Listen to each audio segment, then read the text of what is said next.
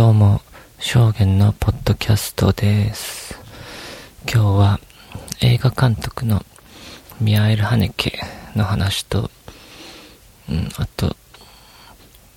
彼の作品の白いリボンっていう映画の話と、まあ映画ってなんだろうっていう話をちょっとだけして、まあそんな感じで話します。うん。まあ、ミアエル・ハネケっていう監督は、1942年生まれで、現在71歳です。うん、まあ、とても、老人なんですが、白髪の、まあ、すごい優しそうな顔でかっこいいんです。で、なインテリな感じで、インタビューの映像とか見ても、うん、なんか話し方とか、ても丁寧でかっこよくて、インテリで好印象です。うん、で、まあ映画監督にデビューしたのが、1989年で45歳かな。まあ割と年齢的には遅いですね。まあそれまではなんか、映画評論家とか、テレビ局の編集者とか、脚本家とか、あと演劇、まあ、舞台とかの監督とかをやってたりとかしてたらしいんです。まあ、まあそういう経歴を持っていて、うん、まあ、デビューしてから映画を10本ちょい撮ってて、まあ、その全部の映画に共通しているのが、うん、オチがない結末と、説明が全くない、まあ、徹底的な現実描写と、うん、あと、ワンシーン、ワンカットのロングテイクとか、あとあれです。BGM として音楽が使われることがほとんどないんです。うん、音楽が使われるところは、まあ、その、映画の中で誰かが音楽をピアノを演奏したりとかそういうシーンぐらいですね。だから、なんか、人の感情を高ぶらせるためにとか、雰囲気作りのために BGM として映画の中で音楽を使うってこと、そういう使い方は一切しないんです。でも、一箇所だけ、まあもっとあるかもしれないけど、まあ僕が知ってる範囲内では一箇所だけ音楽をそういう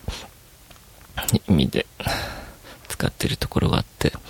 ファニーゲームっていう映画で、これ見ると大体とても暴力の悲惨さに不快な気持ちになるんですが、この映画でわざと、まあ、ジョン・ゾーンが、の、まあ、ヘビメタル音楽みたいなのをわざと入れてて、うん、それがまあ、面白い演出演出になっているんですけどね。まあしかし、それ以外ではほとんど音楽を使っていない。うん、っていうことですね。まあ、これ、結構この人の映画って、オチがないから、結末終わった後に、まあ、ストーリー的にみんなポカーンってなるんです。最後。突然終わってしまうので。で、そう、そういう時に、無音のエンドロールが流れるんですね。普通エンドロール流れる時って音楽も一緒に流れて、うん、見終わった人はなんか満足して帰るんですけど、そうじゃなくて、無音のエンドロールに あの、オチのない結末にみんな、最後、無音のエンドロールが流れる時にポカーンってなって っていう感じになって、まあ僕は、それがたまらなく好きなんですけど、うん、そんな感じですね。うん、まあ大体、娯楽性を、娯楽性を追求して面白くストーリーを作り上げる映画。まあそういう映画の作り方とかにすごい否定的で、映画は最も現実をそのままに映し出せる媒体であるために、まあリアリズムを追求すべきだという考え方なんじゃないかなって思うんですけど、まあ本人がこういう風に言ってるわけじゃないけど、まあでも大体こういう風に考えてるように見えます。で、まあ、今となっては、まあ映画って CG をまあたくさん使った映画とか、アニメーションとかが、まああって、そういうものと実写映画との境界線っていうのが、とても曖昧になってきてますよね。まあ、だけれど、もともと映画っていうのは、まあ、被写体を映して映像にするっていう、まあ実、写映画が映画の代名詞とされているし、被写体があるっていうことは、まあその被写体をレンズを通して写実するっていう意味だから、だから映画っていうのは写実主義であるべきなんですね。まあ、すなわち、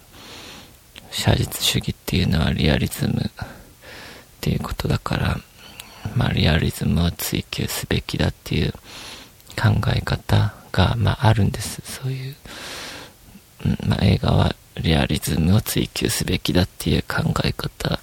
は、まあ、こういうことなんですけど、まあ、それに対して、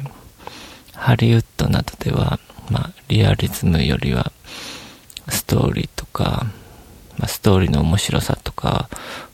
をより重視しますよね。リアリズムより。あと、まあ、派手さとか。まあ、ハリウッドでは、ヨーロッパやアジアよりも映画を芸術として捉えるのではなくて、ビジネスとして捉えているので、より多くの人を楽しめる、より多くの人が楽しめる映画を作ろうと思って、まあ、るから、思ってるから、そういう風になったんでしょうね。まあ、まあ、かつてあの、フランスの映画監督の、あの、フランスはトリュフォーっていう人が、こんなことを言ってました。うんと、ハリウッドは映画をストーリーテリングの媒体としていこうとする。愚かなことだよ。映画はスクリプトから作られるものではないんだ。最高のスクリプトが最高の映画を作るわけではない。最高のスクリプトは人間を文学的女子の奴隷にしてしまうのだよ。最高の映画は、そこに奴隷のように囚われてなんかいない。映画に物語があるのは、ただ時間の中にそれがあるからだけのことだ。最高の歌詞が最高の歌を作るわけではないのと同じだよ。映画は瞬間から生まれるべきなんだ。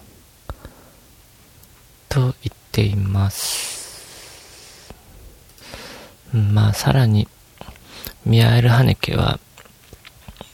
映画は、センチメンタルさや悲惨さを面白いストーリーにして、まあそういうのを売りにしたりとかしてはいけないって、なんかのインタビューで言いました。うん、これはつまり、人間のセンチメンタルな気持ちとか、人間に秘められた暴力性のまあそういう悲惨さっていうのは、エンターテインメントにして楽しむような、まあそういう生優しい題材ではないっていうことじゃないですかね。まあそれに、ミアエル・ハネケは徹底的にその面白く飾られていないありのままのセンチメンタルさとか、あと暴力の悲惨さとか、を映画の中で、まあ、淡々と映してきてます。まあ、そういう映画をたくさん撮ってて、ここでまた面白いのが、まあ、映画の中で説明がほとんどなくて、ただあった事実だけを淡々と映していく作り方をしているから、見ている人はこの話をどう捉えればいいのか戸惑うんですね。まあ、最後まで何も教えてくれないし、ミアエル・ハネケは、その、うん、メディアの一方的な暴力っていうのに対して、まあ、かなり否定的で、ほとんどの、ほとんどの映画とか、テレビ番組とか、ニュース番組、まあ、新聞の記事でさえも、まあ、それを見る人とか読む人に対して、かなり先導的なんですね。見る人はそのメディアを作った人の意図に知らないうちに、まあ、洗脳されていきます。まあ、このメディアからの一方的な図式によって、まあ、洗脳は、まあ、かなり、こういった洗脳はかなり、まあ、暴力的だと言えますよね。ですから、ミアール・ハネケは、映画の中に全ての、まあ、説明的なものを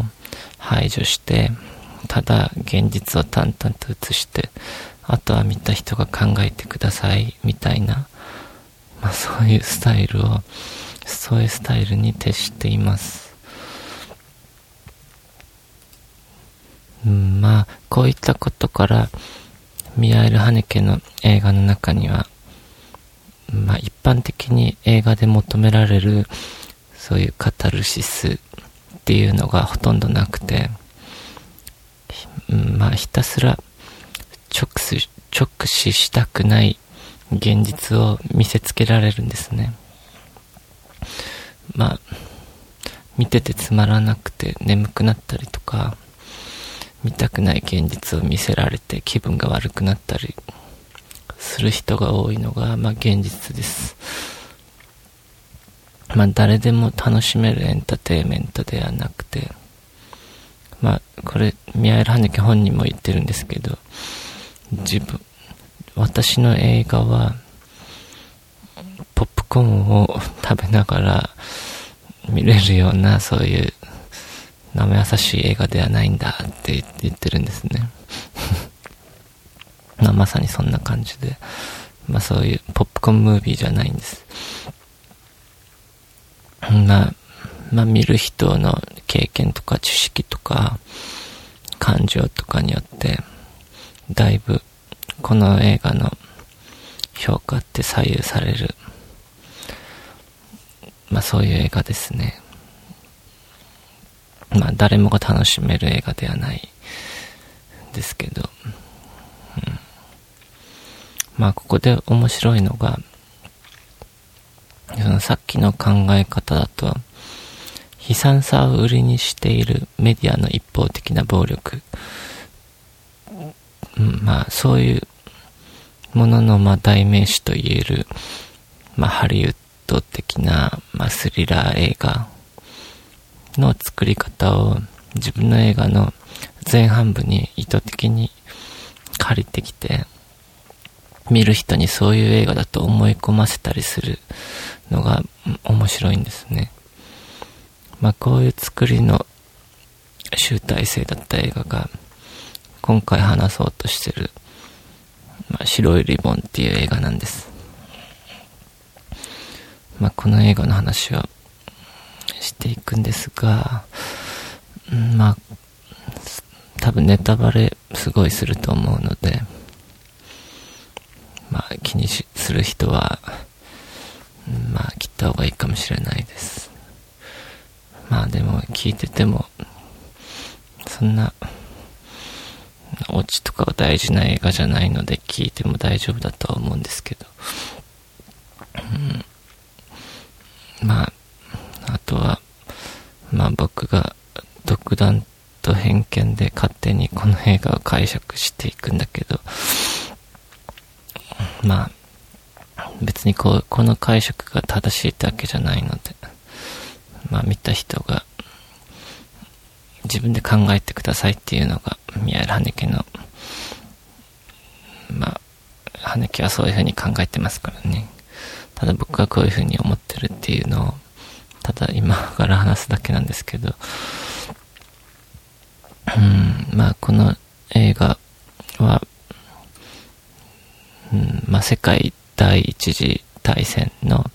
勃発直前のあるドイツの田舎町で謎の、まあ、傷害事件が次々と起こるんです。まあ、映画はこの村の学校の先生であった、まあ、ある男のナレーションと、まあ、最初の事件を映すことで始まるんですが、うん、最初の事件は、うん、町の医者が落馬するっていう事件なんです。まあ、道を挟んでいるこう木と木の間に、まあ、目に見えない釣り糸みたいなものが結ばれてて、まあ、そこをいつも医者が馬を乗って走って通るっていうのをみんなが知っていたんですね。まあ、そこの村の人たちは。まあ、わざとそこに釣り糸みたいな目に見えない糸を貼って、うん、その意図的に事故に合わせたっていう事件がありました。まあ、犯人が誰なのかわかんないんですけど。で、その次には、うん、まあ、村の人を半分以上雇用している男爵の、まあ、所有地で働いていた農夫の妻が死ぬんです。で、それから、まあ、村の祭りの日に、男爵の幼い息子がひどい暴行を受けますね。どっかに連れ去られて。うん。それからしばらくして、農夫の家が火事で全焼して、村の医者の愛人で、まあ、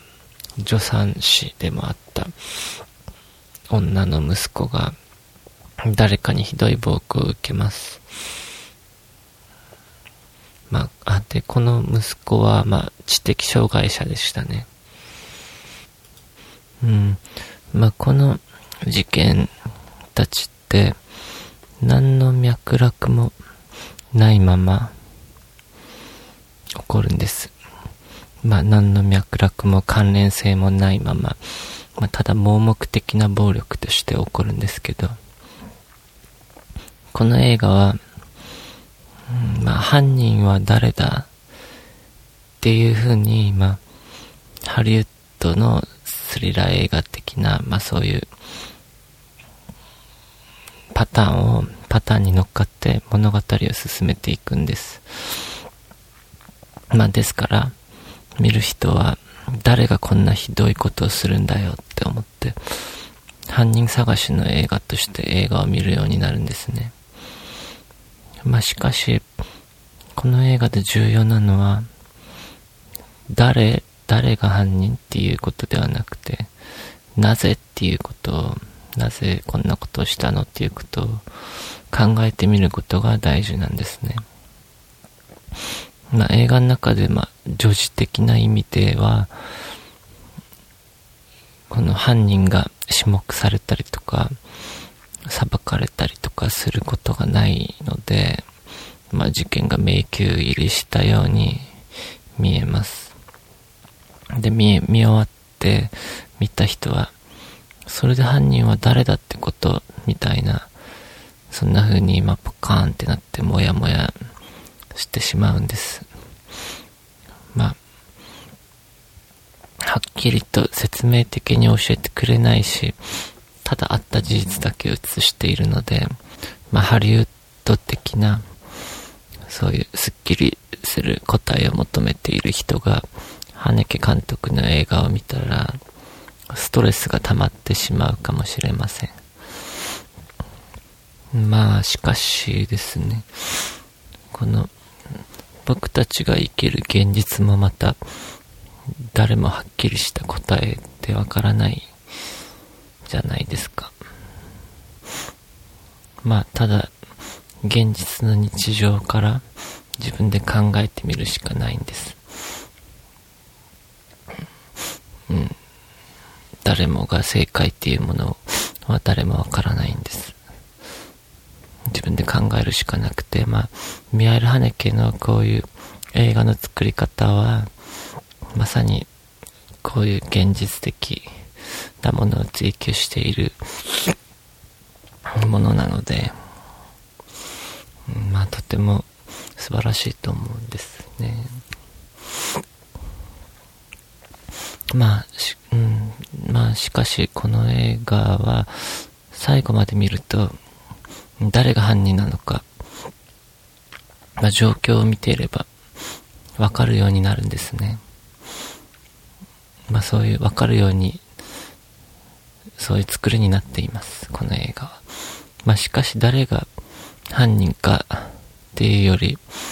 なぜあんな悲惨な事件を起こしたかっていうのが大事だって、まあさっき言いましたが、まあ、この犯人っていうのは、あれですね、言ってしまえば、この村の子供たちで、まあ、この子供たちでできてる、まあ、グループがあって、まあ、そのグループの子供たちなんですよね。で、この村には、まあ、みんなから尊敬を、尊敬されてる牧師がいます。この牧師の長女と長男が中心中心になって、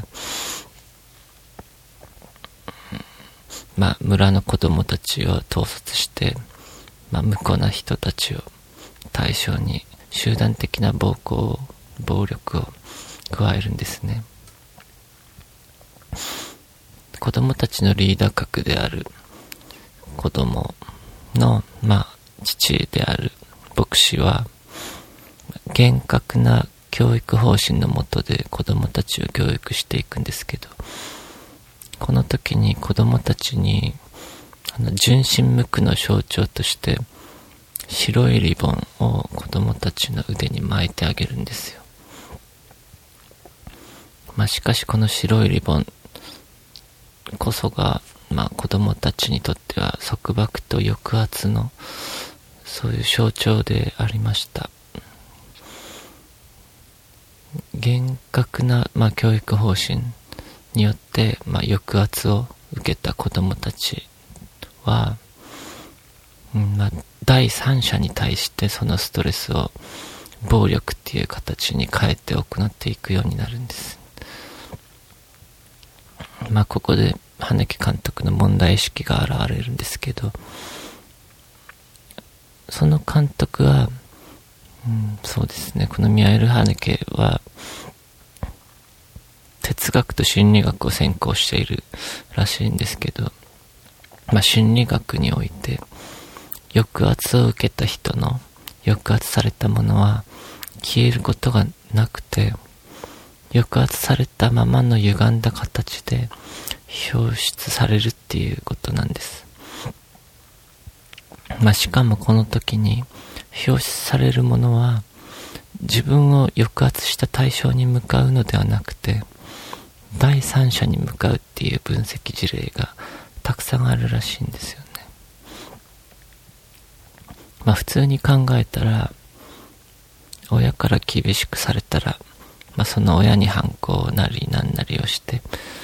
そのストレスを親に向けるだろうと考えるんですけど、そうじゃなくて、まあ、全然別のところにそれを表出していくってことなんです。しかも彼らが暴力を加えた対象っていうのが、まあ、知的障害を持つ子供だったりとか、男爵の息子だったりとか、まあ、不倫的な行為をしている町の医者だったりとか、まあ、彼らが純真無垢でない、純真無垢じゃないと判断した人たちであったという点が、まあ、注目しなくちゃいけないところです。うん、というのは、その、彼らは、町の牧師とか大人たちに、まあ、純真無垢に生きていかなくちゃいけないとか、道徳的に生きていかなくちゃいけないとか、そういう教育を受けていたので、そういう教育に反している生き方をしている人たちを選別して、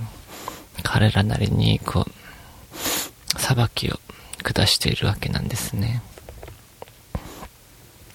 これはまあとても恐ろしいことですよね。まあこの映画の最初と最後に、まあ、時代背景を言及しています。世界第一大戦の直前のあるドイツの小さな村だと、まあ、言っているんです。まあ、ちょうどこの映画の子供たちの世代っていうのが、世界第二次大戦での、まあ、ナチズムの世代でもあるっていうのが、まあ、なるほどっていった感じですよね。まあ、そしてこの物語の語り手である村の教師なんですけど、この教師は映画の中で、まあ、最も冷静的で、まあ、状況を把握している、まあ、そういう人物で、子供たちが犯人ではないかっていう推理を展開していく、そういう人なんです。まあ、この映画の中で最も好感を持ってる人物なんですけど、まあ、実はこの人物はヒトラー、ヒトラーを象徴しているんだっていう話をなんかネットで白いリボンって検索していろいろ読んでたらあってそういう話があって。これはちょっと感心しましたね。このまあこの教師の経歴とか恋人の名前がヒトラーと同じだって。まあだから、宮入羽樹監督も意図的にそういう風に、そういう設定にしている、いるんじゃないかっていう、まあそういう解釈だったんです。で、まああの子供たちの心理を客観的に冷静に見ていた、まあ、あの教師の、まあそ、あのような人が、あのような人こそが人間の心理を利用して、まあ、ナチズムを引き起こしたっていう、まあ、そういう解釈でしたね。うん。まあ、あと、まあ、この話って、まあ、今のテロリズムとかにもそのまま当てはめることもできると思うんです。まあ、イスラム教の原理主義者とかが、まあ、腐ったアメリカをアメリカに裁きを下すっていう、まあ、そういう考え方っていうのもまさにこの物語の筋書きと同じですよね。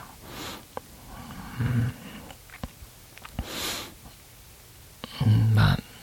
まあ、あとこの映画が世界第一次大戦の直前だっていうのが引用すること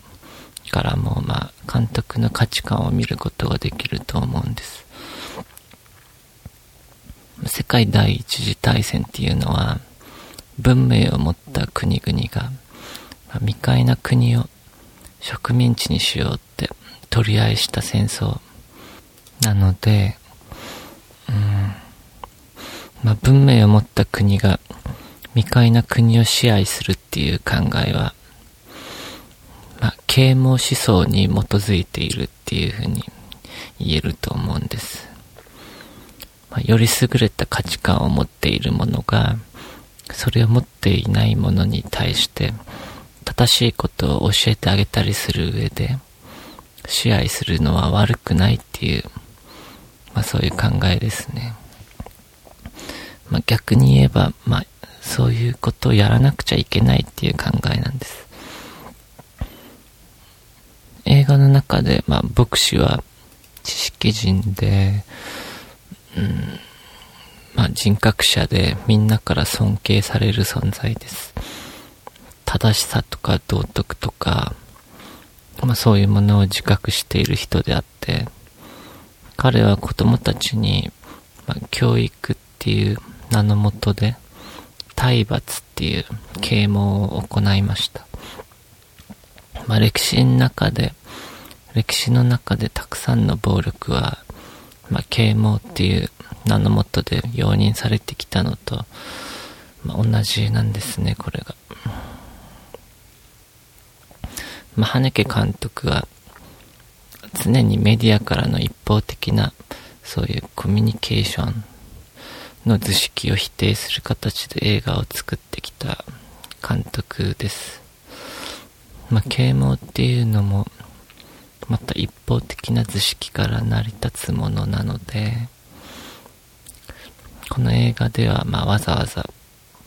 世界第一次大戦を引用しているのではないかなって思ったりしました。うん。まあ、それではありがとうございました。